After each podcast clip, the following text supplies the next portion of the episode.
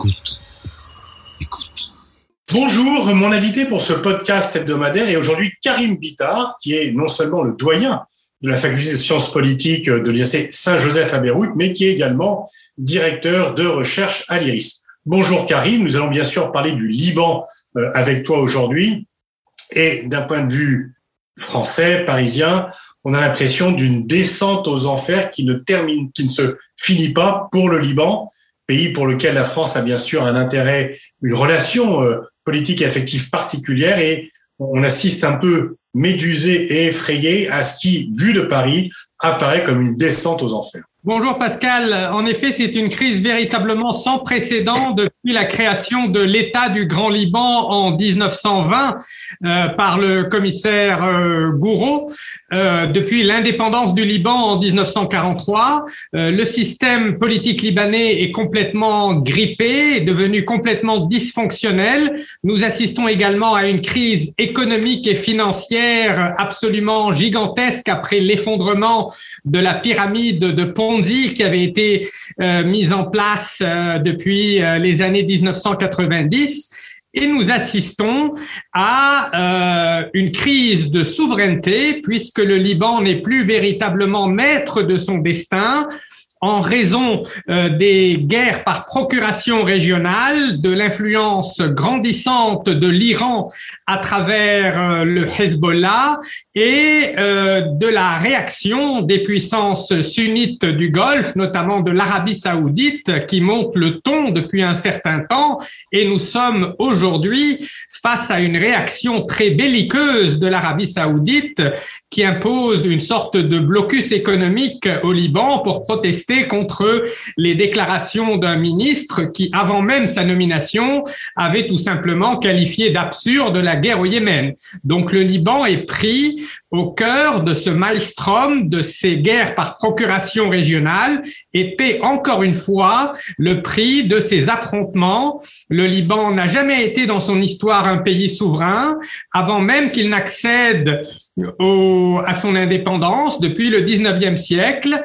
Il a été victime des interférences étrangères. Au 19e siècle, c'était la France et la Grande-Bretagne qui intervenaient pour protéger euh, tantôt les maronites, tantôt les druzes.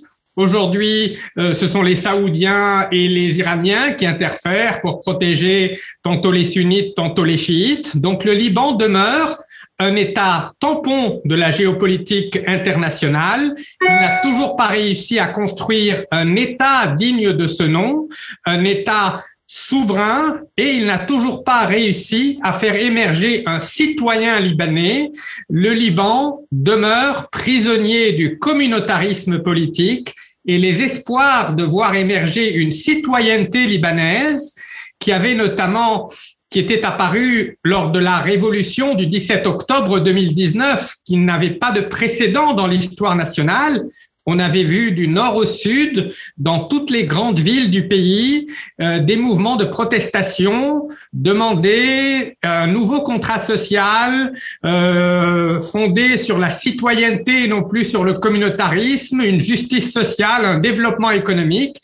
Euh, ce mouvement de protestation s'est heurté à une contre-révolution qui a été menée par les membres de l'oligarchie politico-financière euh, par le Hezbollah qui a très vite, euh, qui s'est précipité à la rescousse euh, de ces partis, alors même qu'historiquement, il se posait comme un parti hostile à l'establishment. Il s'est cette fois-ci rangé du côté du pouvoir et également par ce qu'on appelle au, Liban le parti des banques, c'est-à-dire une oligarchie financière qui avait énormément profité euh, des taux d'intérêt très élevés de ces 30 dernières années. Donc on peut dire que cette révolution libanaise de 2019, pour simplifier, a été phagocytée par le Parti de Dieu et le Parti des banques. Derrière cette démocratie parlementaire de façade, le Liban, en fait, est gouverné par ces deux partis qui sont les plus puissants, les intérêts privés et catégoriels, les intérêts financiers, et le Hezbollah qui contrôle les principaux rouages de l'État libanais. Donc en fait, on est passé d'une situation où c'était les interférences occidentales et européennes au 19e siècle, puis ensuite, euh, après la Seconde Guerre mondiale, la Syrie et Israël, et maintenant c'est un euh, combat euh, principalement entre Saoudiens et Iraniens alors. Euh, c'est ça. Lorsque la guerre de 1975-1990 a pris fin, on a eu une sorte de condominium syro-saoudien qui a gouverné le Liban entre 90 et 2005 avec la bénédiction des puissances occidentales, avec la bénédiction des États-Unis et de la France de Jacques Chirac, Jacques Chirac qui était l'ami personnel de Rafik Hariri, qui était l'homme euh, des Saoudiens, qui avait aussi de bonnes relations avec la Syrie euh, d'Assad. Euh, donc cette période de condominium syro-saoudien a pris fin avec l'assassinat de Rafik Hariri en 2005 et ça a été euh, le début d'une nouvelle phase dans l'histoire du Liban qui a été marquée par une série euh, d'assassinats politiques, par la guerre entre Israël et le Hezbollah en 2006 et par une série de déstabilisations qui a conduit à la crise de, euh, financière de 2019 et à la révolution du 17 octobre 2019. Alors concrètement, quelle est la situation de la vie quotidienne au Liban? Puisqu'on entend beaucoup de choses sur la difficulté de se ravitailler, la difficulté même d'avoir de l'essence, les prix ont augmenté, il y a même des problèmes alimentaires. Concrètement, pour la majorité euh, de tes concitoyens euh, à Beyrouth ou dans le pays, quelle est la situation quotidienne pour les Libanais? Alors, la situation n'a jamais été aussi difficile, même pendant les années euh, de guerre. Les chiffres parlent d'eux-mêmes. Selon la Banque mondiale, la crise actuelle est l'une des plus graves crises financières au monde depuis 1850. Plus de 70% des Libanais aujourd'hui vivent sous le seuil de pauvreté. Selon l'UNICEF, plus de 30% des enfants libanais se couchent euh, sans avoir euh, dîné. Nous avons des pénuries de médicaments, des pénuries euh, d'essence, des coupures d'électricité qui vont jusqu'à 22 heures euh, par jour. Euh, il va bientôt y avoir éventuellement des coupures euh, d'Internet.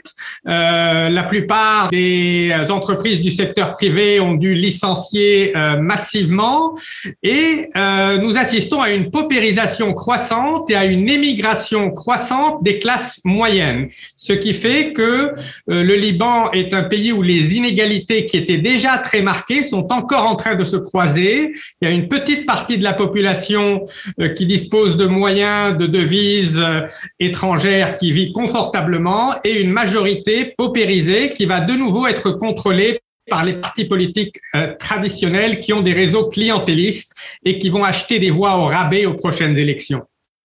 Alors devant cette situation catastrophique, le Liban, capitale intellectuelle, capitale économique du monde arabe autrefois, donc qui se vide de sa substance, qui se vide de ses élites, de ses forces vives. Euh, comment réagissent d'une part euh, ce que tu as décrit, le parti des manques et le parti des dieux, parce que finalement ils veulent maîtriser, mais ils maîtrisent, ils contrôlent un pays qui a de moins en moins de puissance et de force. Et plus ils étendent leur contrôle, plus finalement ils vident euh, le pays de sa substance. Est-ce qu'ils vont un jour réaliser que, y compris dans leur propre intérêt, cette politique est contre-productive, stupide et criminelle?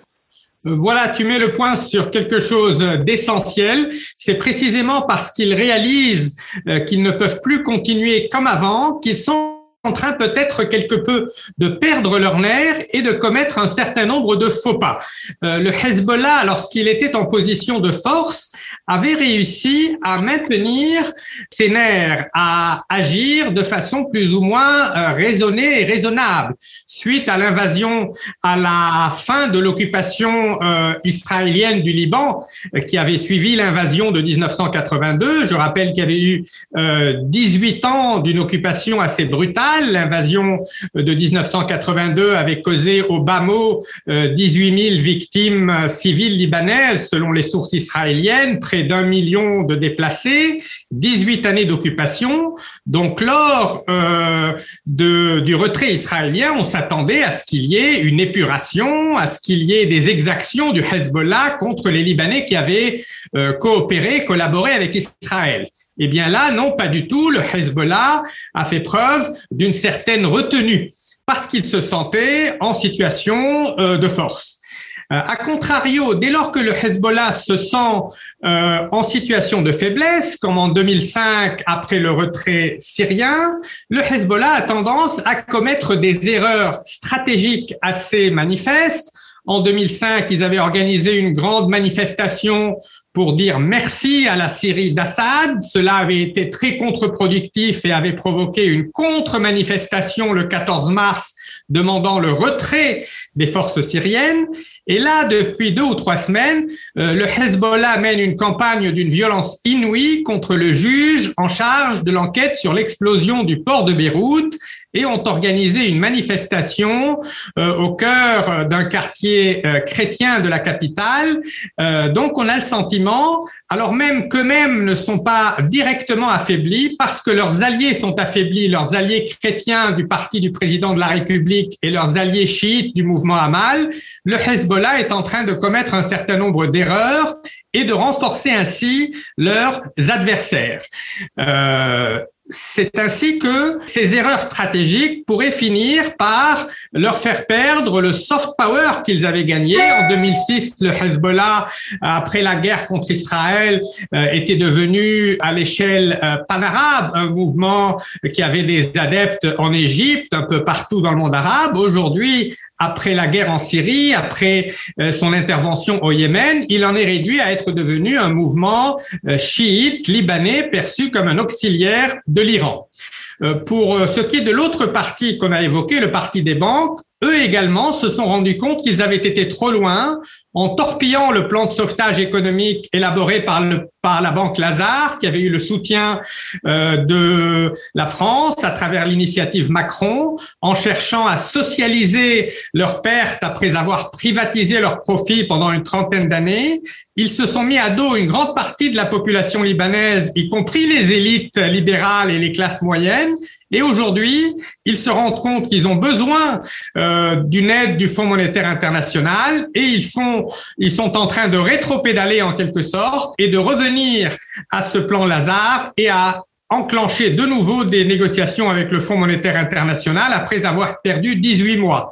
Donc le risque comme toujours au Liban, c'est de succomber à l'ubris, de penser euh, qu'on est tellement fort qu'on peut faire abstraction des autres et de ne pas aller vers le compromis lorsqu'il est encore temps. Cela vaut pour le Hezbollah, cela valait autrefois pour le sunnisme politique, cela valait auparavant par le maronitisme politique, cela vaut pour certains acteurs économiques.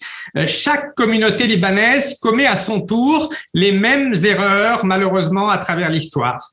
Et par rapport à ce blocage, la société libanaise, dont quand même le niveau d'éducation, d'information est quand même très élevé, donc, tu disais tout à l'heure que le mouvement euh, que tout le monde avait observé avec beaucoup d'intérêt et d'espoir de 2019, il est brisé. Est-ce qu'il peut repartir ou euh, est-ce que euh, finalement c'est plutôt le défaitisme, le désespoir qui l'a emporté sur la mobilisation?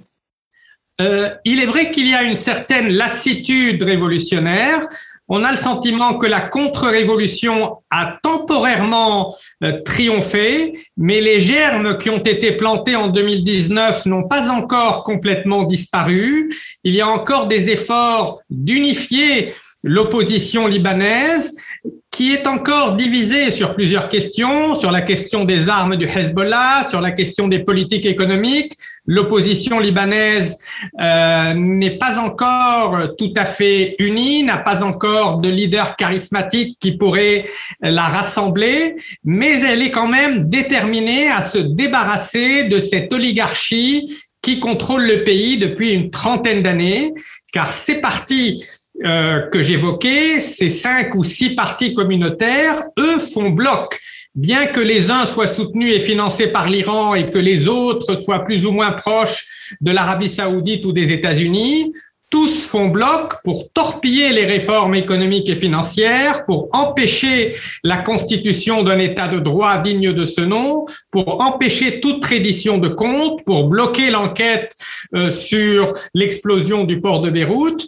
Euh, donc, les opposants, les réformateurs, la société civile n'ont pas d'autre choix que de poursuivre la pression sur cette classe politique, mais ils sont quelque peu désemparés, ils n'ont pas de soutien étranger, ils n'ont pas de moyens financiers, ils sont pris à la gorge par leurs soucis économiques et financiers. Comme tu le disais, ils doivent faire parfois des queues de 3-4 heures pour acheter des médicaments pour leurs grands-parents, pour remplir de l'essence pour aller au travail, euh, pour s'approvisionner tous les matins. Donc, euh, le changement politique n'est plus forcément une priorité. Et c'est sur cela que mise la classe politique. Cette classe politique est complètement incompétente en matière de politique publique, mais elle fait preuve d'une ingéniosité en matière de politique politicienne quand il s'agit de se reproduire, de maintenir leur contrôle sur l'État, ils sont capables d'une ingéniosité dans la malfaisance et c'est ainsi qu'ils sont toujours au pouvoir depuis des générations et il y a une conception patrimoniale du pouvoir. Ils parviennent à transmettre les sièges de ministres et de députés à leurs enfants et à leurs petits-enfants. Et cette opposition, est-ce qu'elle dépasse les clivages religieux ou confessionnel habituel Est-ce que c'est une opposition qui parvient dans sa représentation et dans sa composition à dépasser ces clivages dont il, euh, il est assez communément admis que après avoir préservé le Liban des troubles, c'est maintenant quelque chose qui entrave le Liban dans son existence? Oui, ça c'est la bonne nouvelle, c'est qu'il y a une nouvelle génération de Libanais qui est déterminée à transcender ce communautarisme libanais dont tout le monde a vu qu'il rendait impossible la lutte contre la corruption et l'édification d'un véritable État de droit. On a eu euh, pendant les deux dernières semaines des élections dans les différentes universités libanaises qui font figure de test en l'absence d'échéance électorale nationale et dans la plupart des universités du pays, ce sont les clubs laïques, c'est-à-dire des mouvements transcommunautaires, qui l'ont emporté très largement devant les partis traditionnels. Donc cette opposition qui est en train de se constituer aujourd'hui est formée d'éléments réformateurs, libéraux, progressistes de toutes les communautés qui sont déterminés à construire un Liban fondé sur la citoyenneté. La citoyenneté demeure une idée neuve au Moyen-Orient, aussi bien au Liban, mais aussi dans la plupart des pays arabes, également en Israël, où les religieux jouent un rôle de plus en plus prégnant. Et je suis de ceux qui pensent que l'avenir des nouvelles générations dans cette partie du monde ne passera que par la citoyenneté et par l'idée républicaine, par un lien direct entre l'individu et l'État et que tant que l'individu est prisonnier de son appartenance communautaire, tant qu'il est assigné à résidence, il ne pourra pas s'émanciper et qu'on ne pourra pas euh, aller vers une bonne gouvernance tant que le communautarisme prévaudra sur euh, la citoyenneté. Dans ce climat, comment étaient perçues les différentes interventions du président Macron? Il il a semblé jouer l'opinion contre la classe politique, mais en même temps, c'est bien que la classe politique qu'il traite, comment est perçue euh, de chaque côté du spectre politique au Liban l'intervention du président Macron? L'intervention de Macron a été plutôt bien accueillie par les deux bords de l'échiquier politique libanais. On a salué son dynamisme, sa volonté de prendre à bras le corps le problème libanais, euh, mais il a sans doute sous-estimé euh, la rouerie, la roublardise de la classe politique euh, libanaise. il a peut-être il n'a peut-être pas réalisé qu'avant même qu'il ne prenne l'avion du retour vers Paris, on était déjà en train de détricoter son initiative. On lui a vendu de belles paroles. On lui a promis qu'on allait constituer un gouvernement de technocrates indépendants. Donc, il a peut-être user euh, de la carotte sans user du bâton. Ce n'est qu'un an après sa visite à Beyrouth qu'il a commencé à comprendre l'importance des sanctions et qu'il a convaincu ses partenaires européens qu'il fallait également agiter le spectre des sanctions. Euh, quand nous l'avions rencontré à Beyrouth euh, deux jours après l'explosion du port, il était encore très réticent à utiliser cette arme des sanctions parce qu'il pensait qu'il fallait convaincre ses élus libanais de former un gouvernement a très vite compris qu'on l'avait amené en bateau et il l'a dit très clairement. Il l'a dit, j'ai été trahi par cette classe politique libanaise. Cela dit, les Libanais ne lui en tiennent pas rigueur. Au contraire, ils savent qu'il a fait preuve d'un certain volontarisme gaulien. Il était le seul sur la scène internationale à s'être mobilisé pour le Liban, mais à l'impossible, nul n'est tenu. Beaucoup d'autres avant lui se sont fracassés les dents sur les réalités libanaises.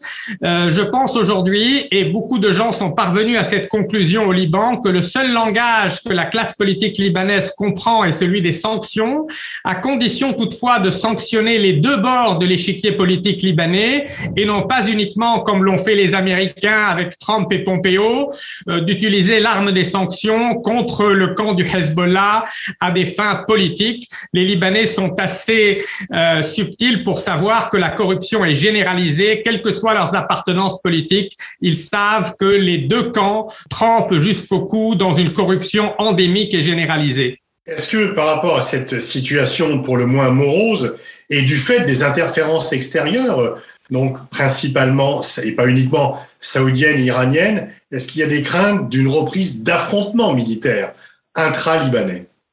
Alors, il y a un certain nombre de craintes parce que le PIB libanais, du fait de la crise économique, a perdu 40% en moins d'un an. Et il n'y a pas d'exemple dans le monde où l'on ait assisté à une telle contraction du PIB, à une telle crise économique, sans que cela ne soit suivi d'insécurité, de troubles sécuritaires, d'affrontements dans les rues.